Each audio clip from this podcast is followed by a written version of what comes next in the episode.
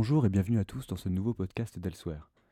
Alors que la guerre se poursuit en Ukraine, les sanctions financières occidentales envers la Russie se multiplient. Ce dimanche 27 février, et après quelques réticences au sein de l'Union européenne, l'exclusion de la Russie du système financier SWIFT semble s'être décidée. Depuis l'annexion de la Crimée, le 26 mars 2014, la Russie s'est exposée à toutes sortes de sanctions économiques et financières. Cette semaine, elles ont été renforcées aussi bien par l'Union européenne que par les États-Unis. L'une en particulier est désignée comme une bombe nucléaire financière. On parle effectivement de l'exclusion de la Russie de SWIFT.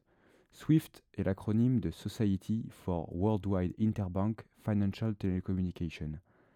Composante du système financier international, il s'agit d'une entreprise privée qui centralise et facilite les paiements interbancaires internationaux. Par exemple, la transaction de l'achat d'une tonne de blé américain par la France sera accélérée par la plateforme SWIFT, puisque celle-ci mettra en relation le vendeur et l'acheteur. Aujourd'hui, l'écrasante majorité des échanges financiers internationaux se fait par l'intermédiaire de SWIFT.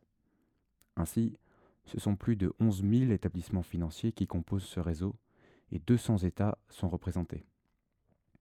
L'exclusion de la Russie de ce système pourrait avoir de profondes conséquences sur l'économie russe. Entre 2012 et 2016, l'Iran avait été exclu de SWIFT. La conséquence de cette exclusion fut une baisse de 30% des revenus du commerce extérieur iranien. Les transactions seront alors fortement ralenties et les Russes devront trouver d'autres intermédiaires pour régler leurs échanges. Mais ce n'est pas tout. L'exclusion des banques russes pourrait également déteindre sur des économies étrangères, fortement implantées en Russie.